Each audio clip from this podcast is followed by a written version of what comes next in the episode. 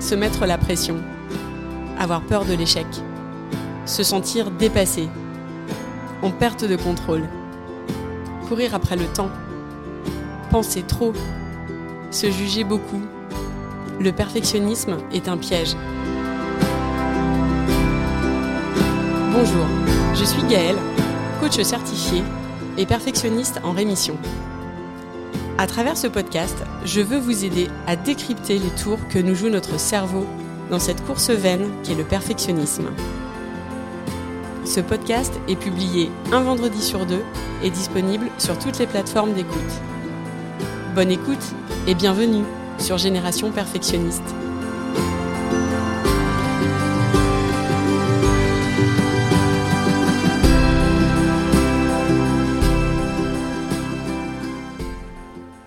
Vous écoutez l'épisode 16, Procrastination, comment s'en défaire. Cet épisode est le deuxième de la série sur la procrastination. Dans l'épisode précédent, on a vu ensemble comment la procrastination se traduisait au quotidien. Je vous ai parlé des fausses croyances et expliqué en quoi la procrastination était un mécanisme naturel, preuve du bon fonctionnement de notre cerveau. J'ai également expliqué quelles étaient les situations où on procrastinait et leurs conséquences. Après la compréhension, aujourd'hui, passons aux clés pour vous aider à vous défaire de la procrastination. La première clé, c'est l'acceptation. Accepter qu'on procrastine. Alors, j'en vois venir certains qui vont peut-être se dire euh, non mais c'est quoi cette clé-là? Dans son épisode, elle nous parle de solutions pour s'en défaire. Eh bien justement, si une façon de s'en défaire, c'était de ne pas vouloir s'en défaire complètement. Ce que je veux dire par là, c'est que bien souvent, quand on se lance dans une volonté de changement, on fait un focus sur ce changement, à vouloir à tout prix le modifier. Et quand on fait ça, on renforce l'idée qu'un truc cloche chez soi. Les perfectionnistes savent très bien le faire, mais il n'y a rien qui cloche. Je vous l'expliquais à l'épisode précédent, la procrastination est un mécanisme naturel de notre cerveau qui est programmé pour trois choses éviter la pénibilité, économiser de l'énergie et rechercher le plaisir. Procrastiner fait partie des réactions normales de notre cerveau face à la difficulté, au doute et à la sortie de zone de confort. S'autoflageller en restant dans un cycle de rumination et de jugement, c'est une option, mais probablement pas la meilleure si vous voulez sortir de ce schéma. Accepter ne veut pas non plus dire se complaire. Si vous êtes là à m'écouter, c'est que vous avez compris que la procrastination vous éloignait de certains objectifs fixés et probablement vous avez envie d'en sortir. Ce que je vous propose, à travers l'acceptation, c'est de porter un regard bienveillant sur vos actions et d'avoir de la compassion pour vos erreurs. Il est prouvé, j'avais lu une étude euh, sur ça récemment, que nourrir de la compassion envers soi, ça gonfle l'estime de soi et ça booste la motivation. Et si on est plus motivé, ben on sera plus productif. Vous voyez un peu le cercle vertueux qui se dessine? Donc, L'acceptation qu'on n'est pas parfait, c'est la première étape. Ensuite, la deuxième clé, c'est celle du pourquoi. On va chercher à comprendre pourquoi on procrastine. J'en ai parlé dans l'épisode précédent, on procrastine par peur ou parce qu'on n'a pas envie de ressentir des émotions désagréables. On se raconte toujours des histoires au départ sur ces choses à faire ou sur soi qui font qu'on procrastine, mais sans en avoir vraiment conscience. Donc ce que je vous propose ici, c'est d'aller chercher ces pensées à l'origine de votre procrastination. Quelles sont ces histoires que vous vous racontez? Et quelle est l'émotion que vous voulez éviter? Pour y parvenir, je vais vous proposer d'utiliser le modèle de Brooke, cet outil dont je parle à plusieurs reprises depuis le début de l'aventure du podcast. Je vous renvoie à l'épisode 4 comment résoudre un problème avec le modèle pour en comprendre l'usage. Et je vais vous glisser le lien dans les notes. Pour rappel rapide, le modèle, c'est une grille de lecture en cinq lignes grâce à laquelle on peut voir très clairement que ce sont nos pensées qui sont à l'origine des résultats qu'on crée dans nos vies.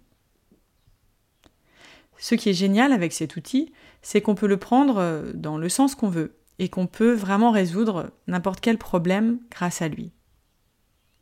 Dans le cas de la procrastination, procrastiner, c'est une action. On va donc le mettre dans la ligne A de notre modèle. Procrastiner, c'est donc la conséquence d'une émotion qu'on ressent. Et cette émotion provient d'une pensée qu'on a au sujet de l'action à réaliser ou une pensée à notre sujet. Ce qu'on va alors s'inviter à faire, c'est essayer de comprendre quelle est cette émotion qu'on ressent qui nous fait procrastiner et quelle est la pensée qui génère cette émotion? Bien souvent, les pensées et les émotions qui sont à l'origine de la procrastination sont de cet ordre. Imaginons qu'on ait un travail important à rendre ou qu'on soit face à un nouveau projet. Ce sera donc nos circonstances neutres, les faits, on va avoir des pensées du type je ne sais pas comment faire, c'est trop difficile, je n'aurai pas le temps de tout faire, je ne sais pas par quoi commencer, ou même je n'y arriverai jamais. Donc des pensées d'urgence qui créent des émotions de peur, de stress, de débordement, on se sent dépassé, la montagne semble tellement haute qu'on n'a même pas envie de commencer à la gravir. Face aux choses banales du quotidien, papier à classer, ménage à faire, on va plutôt se dire je n'ai pas envie de le faire, ça ne m'intéresse pas, j'ai mieux à faire. Et là, on va plutôt euh, ressentir de l'ennui, de la frustration, du découragement, dont va découler la procrastination. Face à une décision importante, un choix de vie, l'achat d'une maison, un changement de poste, une discussion difficile à avoir, on va se dire j'ai mieux à faire, ça peut attendre, je ne sais pas comment prendre ce sujet, je ne vois pas d'issue, ou même que va penser un tel, ma hiérarchie, mon conjoint, mes parents. Ces pensées nous enferment dans des émotions de doute et de confusion. On fait alors du surplace et la procrastination en est le reflet. Pour tous ces exemples, les résultats qu'on obtient en procrastinant nous éloignent des objectifs qu'on s'est fixés et parfois aussi de la personne qu'on veut être. Ce sont ces émotions inconfortables, la peur, le stress, la frustration, le doute, la confusion, qui sont à la source de notre procrastination. C'est leur présence qui fait qu'on n'a pas envie de faire ce qu'on doit faire. Et pourtant, elles ne sont pas un problème. Je vous en parle longuement dans l'épisode 2, la couleur des émotions. Les nommer et identifier les pensées qui en sont à l'origine, c'est comprendre pourquoi on procrastine. Le comprendre permet de décider si on veut assumer ses pensées et la non-action qui en découle, ou si on veut en changer. Rien n'est un problème, c'est vous qui décidez. On peut alors, si on le souhaite, mener ce travail de changement sur ses pensées et décider de se détacher de certaines parce qu'elles nous desservent, il n'y a pas de bonne réponse. C'est vous qui décidez. Et si c'est le travail de changement sur ces pensées qui vous intéresse, je vous renvoie aux épisodes 10 et 11 du podcast où je vous détaille tout le mode d'emploi sur le sujet. Dans certains cas, la procrastination peut aussi être un indice qui indique qu'on n'est pas aligné avec cette action qu'on doit entreprendre, euh, qui irait à l'encontre de nos valeurs. Si vous procrastinez sur votre rapport à rendre au travail, est-ce pour éviter une émotion de débordement parce que vous ne savez pas par où commencer? Ou bien est-ce que ça veut dire que ce rapport et votre mission en général ne font plus sens et qu'il est peut-être temps pour vous de réfléchir à changer de poste? Parfois, on procrastine tellement parce qu'on n'est plus embarqué et qu'il est temps d'en changer. Vous voyez la nuance? La troisième clé que je vous propose, c'est celle des questions puissantes. L'idée, c'est de reconsidérer votre avis sur l'action à accomplir. Pour ça, on va se poser des questions. Face à une tâche difficile, on va se demander Et si c'était facile? À quoi ça ressemblerait? Cette question, elle va amener une énigme à notre cerveau, qui adore aller chercher des tas de réponses. Donc il va y aller, c'est sûr.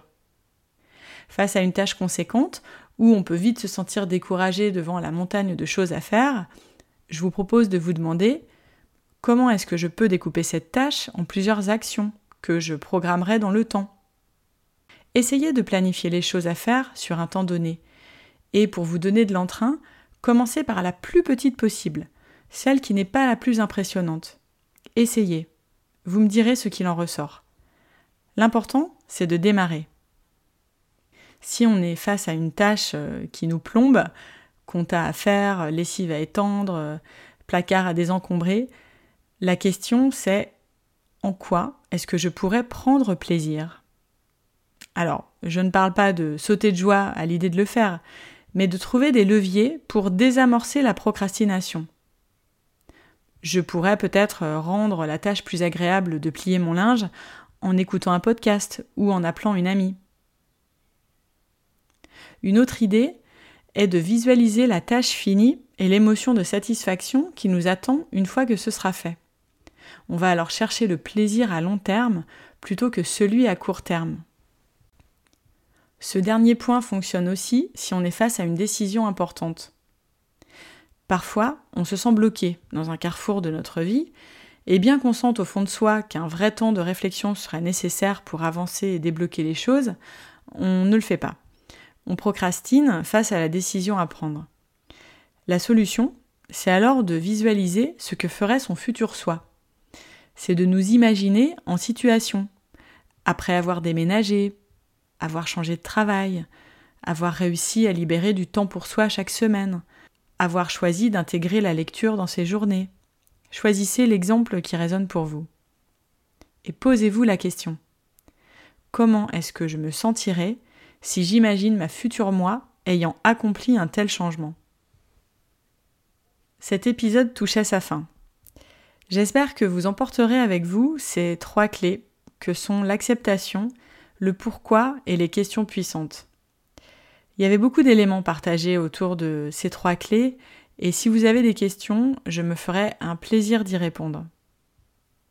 J'adore ce sujet, et sincèrement, avoir compris que la procrastination dépendait des pensées que j'avais au sujet de certaines choses, personnellement, ça a pas mal changé la donne, dans le sens où je me vois faire, et je suis capable de m'arrêter beaucoup plus rapidement.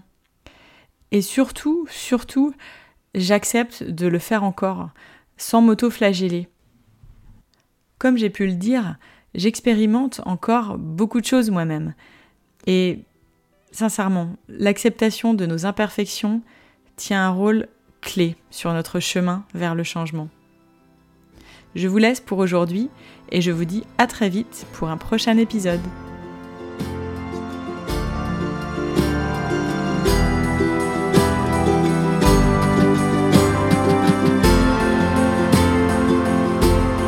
J'espère que cet épisode vous a plu.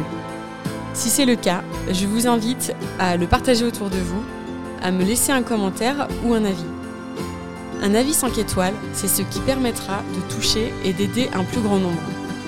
Et ce sera vraiment un soutien très précieux que vous pourrez m'apporter dans ce projet. Vous trouverez tous les éléments dont je parle dans les notes de l'épisode. Vous pouvez également me suivre sur Instagram, sur le compte Génération Perfectionniste, Enfin, si vous avez le sentiment que le perfectionnisme prend trop de place et qu'il vous éloigne de la vie à laquelle vous aspirez vraiment, le coaching peut répondre à ce besoin. Vous pouvez me contacter et je me ferai un plaisir de vous aider. Je vous dis à très vite pour un nouvel épisode.